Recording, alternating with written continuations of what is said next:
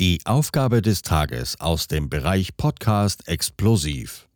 Jackpot. Du übernimmst diese Episode auf deine Art und Weise. Sei unterhaltsam und gestalte die Episode nach deinen eigenen Wünschen. Viel Vergnügen. Hello. Hello.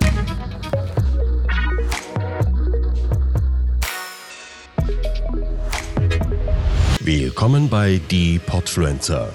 Welcome. Das Podcast-Netzwerk von Podcastern für Podcaster.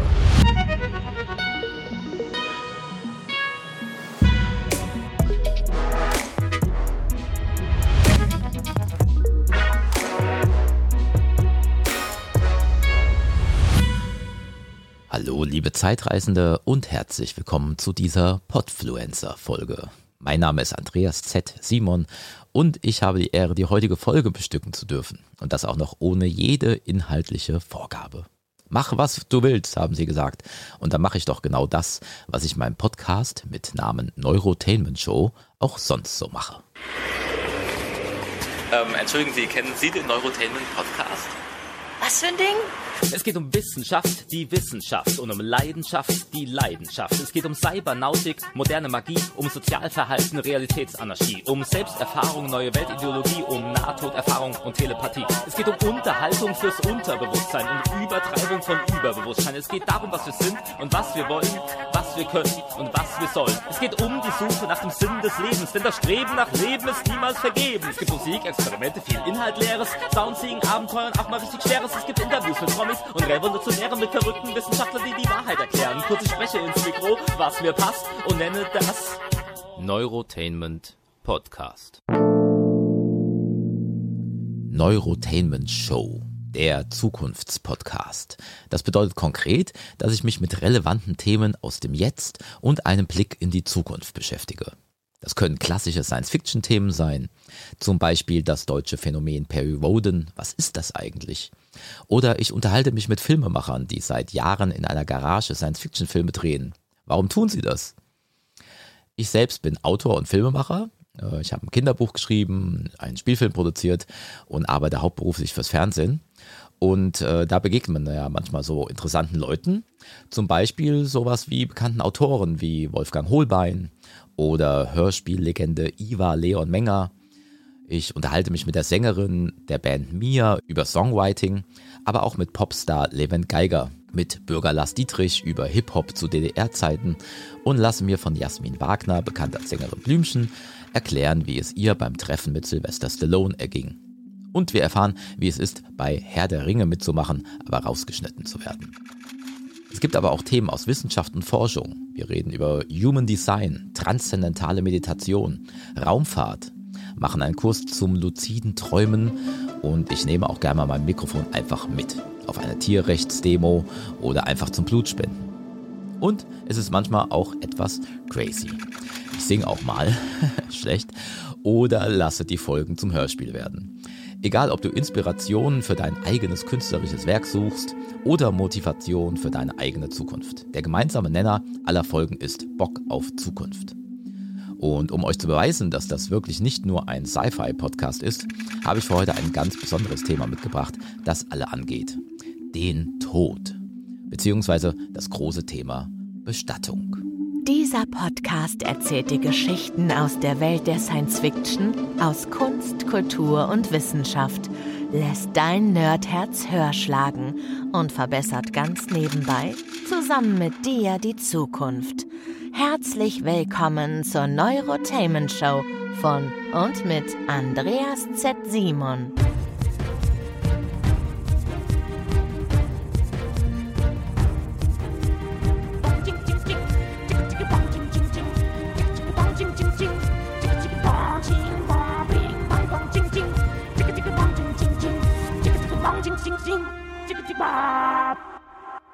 Heute reden wir mal über ein echtes Tabuthema, den Tod.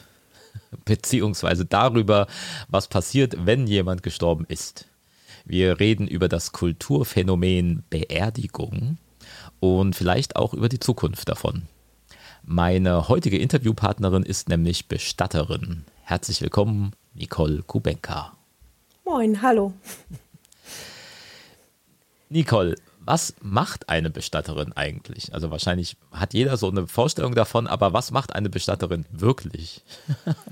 Oh, das ist sehr vielschichtig. Also es ist längst nicht so einfach, wie man immer denkt. Ne? Also die meisten kennen Bestatter ja dann immer vom Aufnahmegespräch, wenn ein Sterbefall eingetreten ist. Andere wiederum kennen den Bestatter vom Friedhof, dass er da halt eben entweder die Beerdigungsaufgaben übernimmt oder die Familie begleitet oder den Bestatter halt eben kennenlernt, wenn äh, der, die Überführung aus dem eigenen Haus anfällt, weil halt eben ein Haussterbefall eingetreten ist. Also der Beruf ist unfassbar vielschichtig und hat ähm, ja von A bis Z alles zu bieten. Mhm. Ähm, genau, also jetzt hast du es ja schon erzählt, also, also hätte ich jetzt einen sogenannten Haussterbefall, würde ich wahrscheinlich vollkommen planlos in dem Moment ja. zu dem Bestatter gehen, der hier tatsächlich ein paar Häuser weiter äh, da seinen Laden hat und sagen, Hilfe, ich weiß nicht, was ich als nächstes tun soll. Bitte, bitte sagen Sie was. Ähm, so ist es wahrscheinlich meistens, oder? So ist es meistens. Also es ist so, wenn natürlich jetzt, ich gehe jetzt mal davon aus, dass jetzt, also das normale Beispiel ist natürlich, wobei kein Sterbefall ist normal. ähm, wenn jemand zu Hause verstirbt, dann ist es ja so, dass man letztendlich erstmal den Hausarzt anruft. Das ist, glaube ich, auch spontan die, die Eingebung von den meisten Menschen. Ja. Ähm, und dann ist es natürlich der Bestatter des Vertrauens. Also entweder kennt man ihn, weil er halt eben genau drei Häuser weiter seine Filiale hat oder sein Geschäft hat, oder man kennt ihn halt eben, weil er schon bereits Sterbefälle aus der Familie, Bekanntenkreis betreut hat. Also das ist mhm. ganz individuell und kommt auch immer ein bisschen auf die Situation drauf an. Genau. genau. Also es ist ja auch richtig, muss ja auch erstmal ein Arzt quasi den ja. Tod überhaupt feststellen, nehme genau. ich stark an. Also man kann den ja gar nicht überspringen an dieser Stelle. Das ist ungünstig. ja. Ähm, also die Frage, die du wahrscheinlich schon tausendmal in deinem Leben gehört hast, aber wie kommt man denn dazu, Bestatterin zu werden? Die habe ich tatsächlich schon über tausendmal gehört. Es ist so, dass der Tod tatsächlich schon immer zu meinem Leben dazugehört hat. Und äh, ich bin ja auch immer erst im zweiten Leben Bestattungsfachkraft geworden. Mhm. Im ersten Leben war ich Pferdewirtin oder beziehungsweise Pferdezüchterin und ähm, irgendwann ähm, hat es da mal eine Wende gegeben und dann hatte ich also wirklich auch den Wunsch, diesen, diesen Beruf zu erlernen. Also Bestattungsfachkraft ist ja seit 2003 ein anerkannter Ausbildungsberuf, wie jeder andere auch, mit drei Jahren. Und äh, ja, so nahm das dann irgendwann als Umschulung allerdings auf zwei Jahre gesehen seinen Lauf. Aber ja, und weil der Tod tatsächlich immer schon zu meinem Leben gehört hat, ja. So wie sich das mag sich jetzt dramatischer anklingen, äh, an, anhören. Ähm, aber irgendwie hatte ich nie so Berührungsängste damit. Also vielleicht ist das auch genau die richtige Voraussetzung, die man damit haben muss. Also keine Berührungsängste, keine Angst. Ähm, ja, und dann geht man den Weg der Bestattungsfachkraft als Ausbildung und bleibt im besten Fall danach auch im Beruf. Äh, wie lange machst du das jetzt schon? Ähm, Jetzt muss ich wirklich überlegen. Also 2010 habe ich die Prüfung bestanden, war dann auch gut zehn Jahre im aktiven Bestattungsdienst tätig, also wirklich in einem Bestattungsunternehmen. Ähm, dann habe ich äh, zwei, zweieinhalb Jahre was anderes gemacht und bin jetzt seit zwei Jahren ähm, in einer Stadt tätig und habe da die Friedhofsverwaltung übernommen. Ein. Und führe dann quasi einen Friedhof und mache natürlich weil es meine Vita nicht anders hergab, äh, logischerweise ähm, die Bestattungsaufgaben. Also ich habe auch noch Kontakt mit Angehörigen, wenn sie zu mir auf den Friedhof kommen und sich ein Grab aussuchen oder eine Beratung wünschen. Und dann natürlich auch den Kontakt mit Angehörigen und den Verstorbenen im Sinne am Tag der, der Beisetzung und der Trauerfeier. Das sind dann so mhm. meine Hauptaufgaben. Also ich bin nicht so ganz weg. Ich sage es immer aktiv und inaktiv, weil ich ja natürlich nicht mehr so an der Basis bin wie noch vor ein paar Jahren. Aber wenn man, glaube ich, einmal diesen Berufszweig für sich entdeckt hat oder gewählt hat, ähm, dann bleibt man Bestatterin durch und durch. Und so ist es bei mir, glaube ich, auch, ja. Gab es denn in all dieser Zeit äh, irgendwie besondere Erlebnisse, wo du sagst, da musst du immer wieder dran denken, das war irgendwie herausragend? Ja, also jetzt mal, wir lassen jetzt mal Kinder und äh, sage ich jetzt mal Deliktsopfer von, von Tötungen mal außen vor. Das ist klar, das ist immer ein extrem Ereignis, äh, was einen auch immer mitnimmt. Aber die prägendsten Erfahrungen oder das, was mich am meisten berührt hat, ähm, war einmal oder überhaupt, dass Menschen versterben können, ohne dass es jemand mitbekommt. Also diese typischen äh, Sterbefälle, die man durch Zufall nach Wochen, Monaten oder auch nach Jahren dann in der Wohnung findet. Und ein ganz besonderes Erlebnis war ähm, ein Sterbefall in einer geschlossenen forensischen Psychiatrie. Also das hat mich auch sehr bewegt. Nicht die Verstorbene an sich, die war sehr friedlich, sah sehr friedlich aus und auch das Personal, das Pflegepersonal hatte sich hervorragend um die ältere Dame gekümmert, aber diese Umstände, äh, man hat ja nicht unbedingt täglich ähm, mit einer geschlossenen Psychiatrie zu tun und das war mit eines der ausschlaggebenden äh, Ereignisse, wo ich dann irgendwann mal gesagt habe, der Branche muss ich jetzt vorerst mal den Rücken kehren, genau. Das hat mich also nachhaltig ähm, schon ein bisschen beeinflusst, ja. Also das ist schon so, dass ein das dann auch immer mal wieder mitnimmt, einzelne Fälle oder sowas. Ja, das ist schon so. Und ich denke, ähm, man muss halt eben ein sehr gutes, stabiles Umfeld haben und Menschen, mit denen man darüber sprechen kann. Am besten natürlich Arbeitskollegen, weil die das natürlich auch seit Jahrzehnten machen und auch immer weitermachen werden. Und ähm, wenn man sich da nicht austauschen kann, das ist ja wie mit Feuerwehr und Rettungsdienst auch, die haben ja ähnliche Erfahrungen. Ne? Also, dass sie mit dem Tod ja auch irgendwie konfrontiert werden. Und wenn man da nicht Hilfe hat, dann ähm, glaube ich, ist es nicht der richtige Beruf längerfristig gesehen. Aber es, ab und an denkt man auch mal an so Besonderheiten, an besondere Familien, an besondere Begebenheiten auch. Und egal wie lange man aus der Branche weg ist, ähm, man vergisst das einfach nicht. Also ich kann es, ich für meinen Teil, ich spreche da jetzt ja nur für mich, kann äh, manche Dinge, die man so gesehen hat oder erlebt hat, dann auch nicht vergessen. Das prägt einen schon immer noch nachhaltig, ja. Mhm. Also ich persönlich gehe auch gar nicht sehr gerne auf Beerdigungen, muss ich sagen. Ähm, also und zwar tut überhaupt. Keiner wirklich gern. Naja, also ja, also aber nochmal anders vielleicht, einfach weil ich, äh, das ist nicht meine Art, wie ich trauern möchte, auch einfach, ähm, also genau, mir, mir gefällt das ganze Ritual da drumherum nicht. Ähm, äh, ich würde das gerne lieber mit mir selbst ausmachen. Mhm. Ähm, anderen Leuten ist das eben sehr wichtig, äh, dass es eben das, dieses Ritual auch gibt oder sowas. Ähm, ich würde mir vorstellen, bei mir, ähm, ich hätte gerne meine eigene Beerdigung einfach lustiger. Ähm, Gibt es das? Ja, Gibt es auch Positives natürlich. zu berichten? Gibt es ja. auch wirklich äh, lustige Beerdigungen oder ist das ein Widerspruch?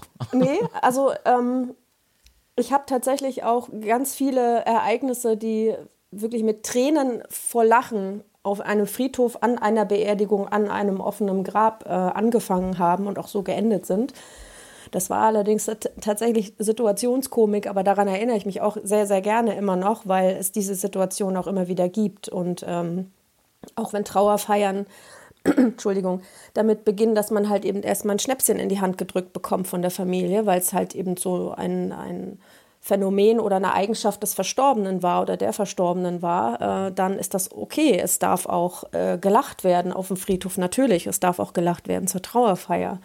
Und für mich ist es immer ganz besonders schön, wenn ich auch merke, dass Redner durchaus auch in der Lage sind, wenn es jetzt nicht unbedingt geistliche Begleitung ist, sondern freie Redner gewünscht sind, die dann auch das schaffen, während der Trauerfeier die Familie zum Lachen zu bringen. Also das ist schön zu hören und da geht einem auch immer das Herz auf. Also man kann den Tod auch durchaus, wird ja auch in anderen Kulturen so gehandhabt ähm, und zelebriert, durchaus lustig begehen oder sagen wir mal mit einem weinenden und mit einem lachenden Auge, weil wenn jemand geht, hinterlässt es natürlich immer eine Lücke.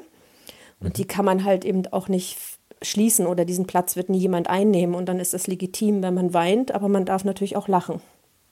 Selbstverständlich. Welche Formen der Bestattung gibt es eigentlich? Also so der Klassiker ist ja, da wird so jemand ins Grab abgelassen. So, das kennt man. Oder manchmal wird das auch noch vorher dann der Leichnam aufgebahrt und dann stehen sie alle da. Das kennt man so aus Filmen halt einfach. Aber es gibt ja nun doch einige Versionen. Also vielleicht kannst du einen kurzen Abriss geben, was so die, die Richtungen sind. Ja, die gängigste ist natürlich, oder wie man es halt kennt, so wie du es kennst, ist die Erdbestattung.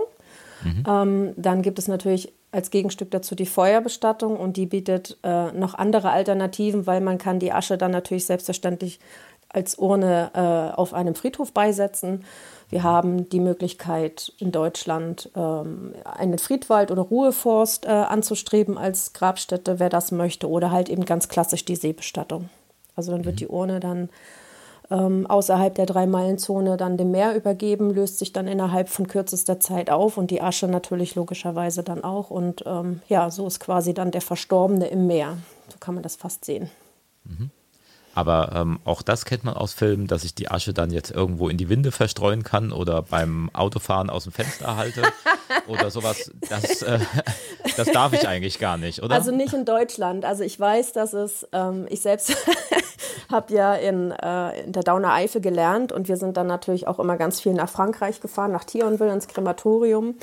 Und alle anderen europäischen Nachbarländer hatten bis dato ähm, die Möglichkeit, halt eben auch die Asche zu verstreuen. Auf dem Friedhof allerdings. Ähm, mhm. Es gibt in Deutschland, soweit ich weiß, ich glaube, Rostock hat eine Streuwiese und für alle anderen würde ich jetzt gar nicht mich so weit aus dem Fenster lehnen, weil ich es wirklich nicht weiß und weil ich selber auch so ein bisschen meine Mühe damit habe, die Asche ähm, auf eine Wiese zu verstreuen, weil man, das sieht immer oder es hört sich immer so wahnsinnig romantisch an, wenn man das auf, in Filmen sieht. Schweden zum Beispiel, dass man dann mit dem eigenen Boot rausfahren kann, die Asche dann dem Meer übergeben, also ohne Urne dann logischerweise.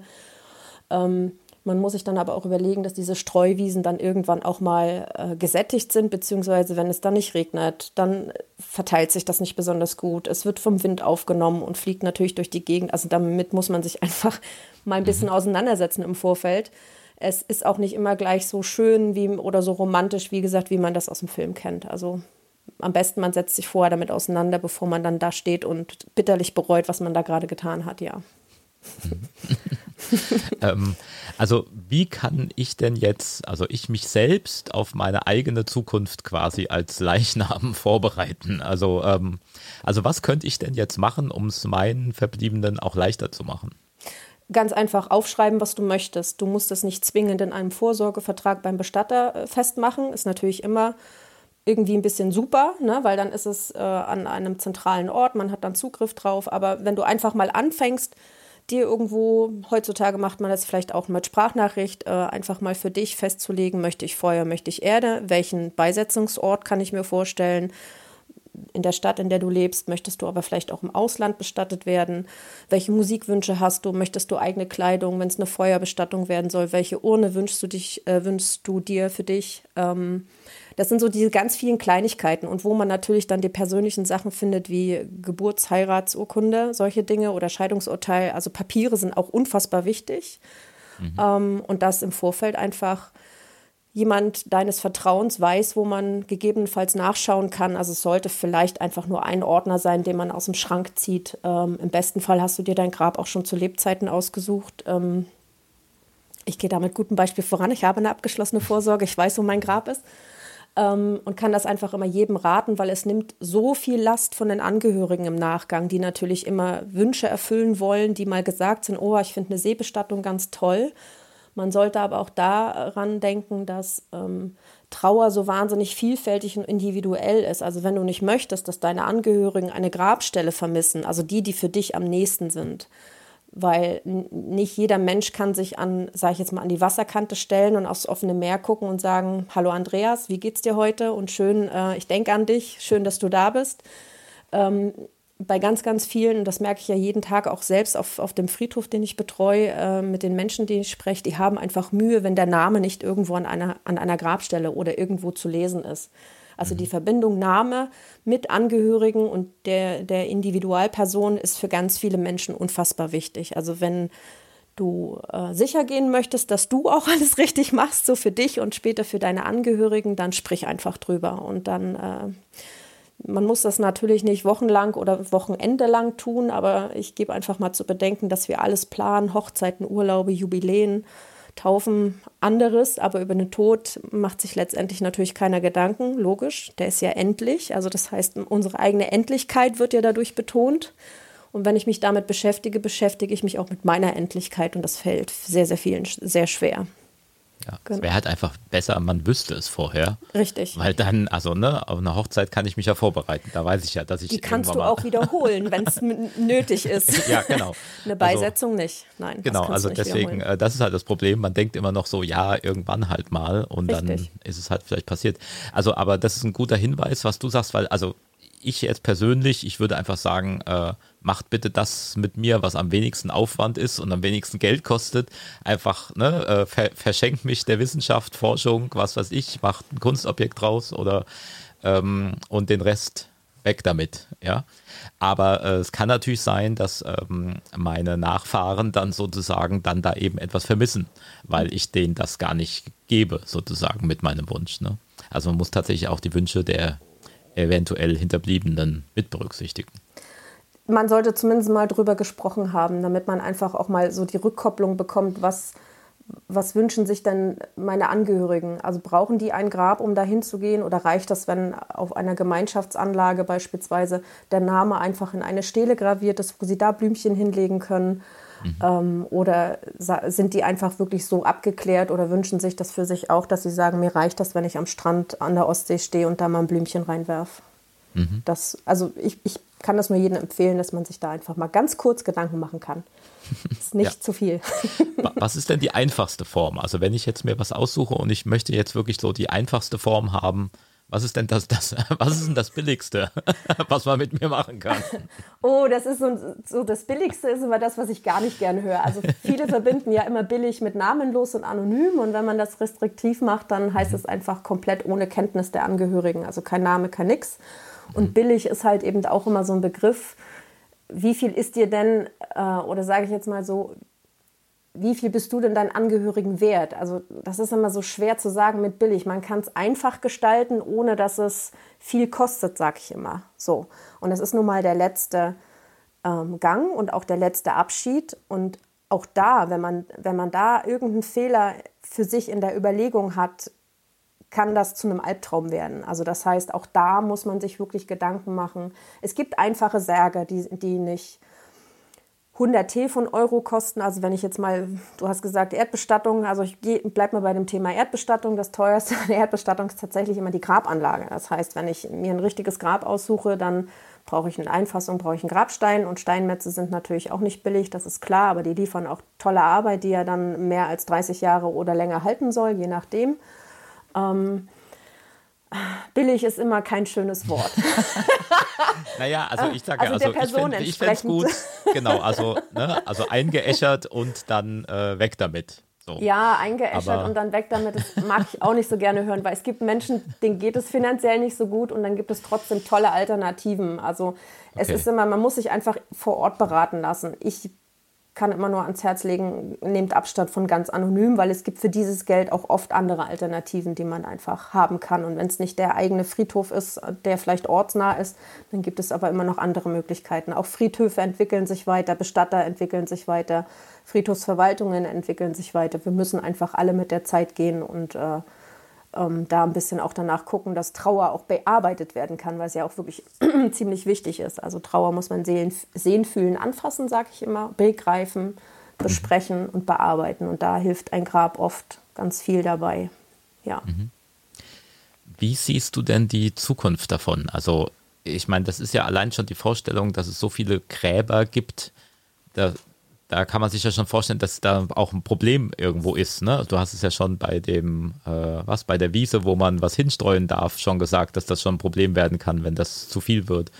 Ähm, wie, wie geht denn das weiter? Was, was gibt es denn da so zukünftig für Trends? Was, was ist da gerade in? Also natürlich immer Nachhaltigkeit, die steht äh, seit ein paar Jahren wirklich auch an, ja, an erster Stelle, ne? weil sich das ja alles irgendwie durch Klimawandel und Naturschutz und alles ein bisschen dreht und auch die Bestattung oder sage ich jetzt mal die Friedhofskultur an sich ähm, hat darunter sehr gelitten, muss ich jetzt mal sagen, weil unsere Friedhöfe sind längst nicht mehr so voll, also äh, sei es jetzt kommunal, also so für wo ich tätig bin auf einem Kommunalfriedhof oder die kirchlichen, wir haben alle das gleiche Problem, unsere Friedhöfe sterben. Aus dem Grund, weil so ein bisschen diese und jetzt krieg, kriegst du wahrscheinlich ganz viele negative Nachrichten, weil ähm, der Trend zur Seebestattung, ich sage es immer wirklich ganz hart, so dieses Verklappen in der Ostsee oder in der Nordsee unfassbar zugenommen hat. Mhm. Ähm, auch Friedwälder. Es gibt schöne Anlagen, es gibt auch schöne Konzepte, ähm, aber dadurch sterben natürlich unsere Friedhöfe und man sollte jetzt auch Friedhöfe müssen auf Nachhaltigkeit setzen und es gibt zum Beispiel eine neue Form der Erdbestattung nennt sich Reerdigung. Ich weiß nicht, ob du das schon mal gehört hast, kam jetzt mhm. der ein oder andere Beitrag auch mal äh, in, den, in den Medien. Und zwar wird aus einem Verstorbenen innerhalb von 40 Tagen unter Zugabe von äh, natürlichen Substraten, Bakterien und natürlich dem, dem eigenen, dem Körper, ähm, wird dann quasi Erde, also auf Deutsch ja, es wird kompostiert. Das ist nichts anderes, der Vorgang. Also einfach ein schnellerer Prozess. Richtig. Ja, Ähm, okay. Du kannst dir dann, also aus, aus dem Menschen werden dann so bis zu 120 Kilo Erde und diese Erde kann man als Erdbestattung äh, beisetzen.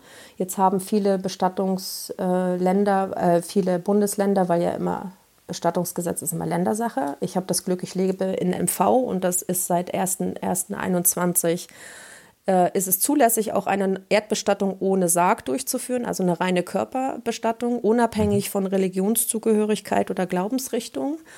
Ähm, und somit ist auch ähm, die Reerdigung, also das Einbringen dieser kompostierten Erde als Erdbestattung zulässig. Das eröffnet natürlich total äh, neue Möglichkeiten, auch viele Möglichkeiten, weil durch, dadurch auch unter anderem Ruhefristen verkürzt werden können. Also nicht mehr von den üblichen 25 bis 30 Jahren, kommt immer wirklich auf den Friedhof und auf die, auf die Bodenbeschaffenheit an. Ähm, kann man da natürlich drüber nachdenken. Also es verkürzen sich Ruhezeiten, es braucht, man braucht keinen Sarg mehr. Das heißt, man braucht nur noch in Anführungsstrichen den Leihsarg, logisch, wo die Erde drin transportiert wird und der Verstorbene natürlich zur Anlage. Ähm, und man kann das ganz individuell gestalten. Also wir sind jetzt auch dabei, äh, eine neue Anlage diesbezüglich, weil die Nachfrage ähm, immer mal wieder kommt von Meine Erde. Also wer sich da mal ein bisschen näher informieren will, ohne dass ich jetzt Werbung mache, ist tatsächlich mal der Link Meine Erde eingeben bei Google und dann kommt man auf die Webseite. Das ist ein ganz interessantes Konzept, weil man dann halt eben frei von diesen ja, Zwängen ist mit Sargzwang. Ne? Man kann das individuell gestalten, man hat da unheimlich viel Spielraum, auch was, was die Gebühren belangt, natürlich für diese ähm, Art der Erdbestattung. Also ist alles noch in den Kinderschuhen. Und ähm, das ist so ein bisschen die Zukunftsmusik, glaube ich. Also ich bin von diesem Konzept sehr überzeugt, muss ich sagen. Also mir gefällt das persönlich gut. Und äh, ja, das, in diese Richtung wird sich das bewegen. Also alles, was Richtung Nachhaltigkeit ist und Abbaubarkeit und aus etwas, sage ich jetzt mal, ne, diesen Kreislauf schließen, man stirbt und man entwickelt sich weiter und wird dann, was weiß ich, eine Buche, man kann da ja einen Baum pflanzen oder man kann halt eben eine andere Bepflanzung mit einsehen. Das ist natürlich ein, schon ein schöner Gedanke, dass man quasi ähm, ja, der Erde oder der Natur etwas zurückgibt. Ja, also das finde ich auch tatsächlich eine schöne Vorstellung. Also Ja. genau dieses Bild, ne, dass dann da dann habe ich ja auch was hinterlassen, also dann ist Ja. dann vielleicht ein Baum da oder was weiß ich und dann kann man den angucken oder besuchen oder wie auch immer, wenn man Ja. Wenn man sich quasi verabschieden möchte, äh, nochmal. Das finde ich irgendwie ganz sympathisch. Ja, genau. Und für die Asche gibt es ein ähnliches Konzept, das nennt sich Tree of Life, also ähm, ist ursprünglich auch aus der Schweiz, wie so viele Neuerungen im Übrigen. Ähm, da wird der Asche, ähm, wird auch ein Substrat beigemischt und dann ein, ein Setzling angezogen. Ich glaube, im Moment gibt es acht verschiedene Bäume. Und wenn der quasi aussatzfähig ist, also ähm, dann kommt die Asche mit dem Baum, also als Substrat, wieder zu den Angehörigen zurück. Das ist natürlich praktisch für diejenigen, die einen Garten haben oder ein Grundstück, wo sie diesen Baum dann beisetzen dürfen oder können, beziehungsweise dann anpflanzen können. Ähm, dadurch, dass unsere Friedhöfe so viel Platz haben und ich auf meinem Friedhof äh, auch sehr, sehr viel Platz habe, wäre es auch eine Zukunftsalternative wirklich auch für, ja, für eine neue Art von ähm, Feuerbestattung. Also sprich die Asche als Baum.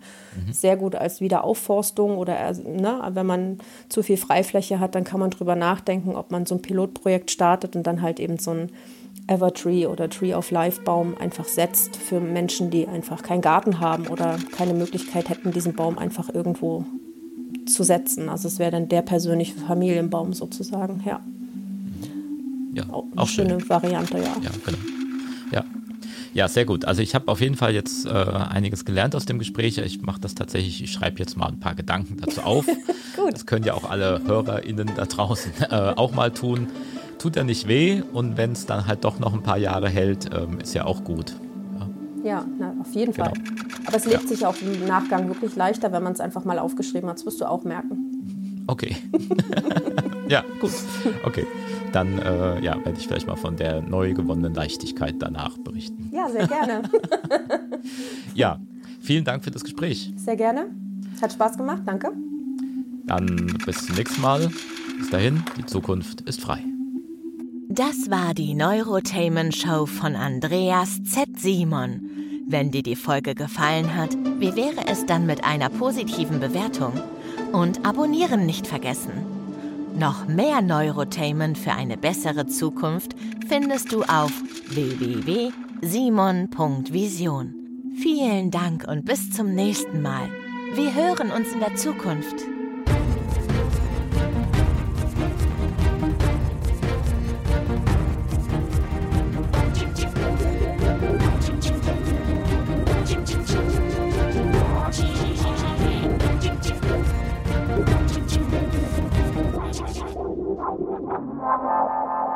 Podcasten?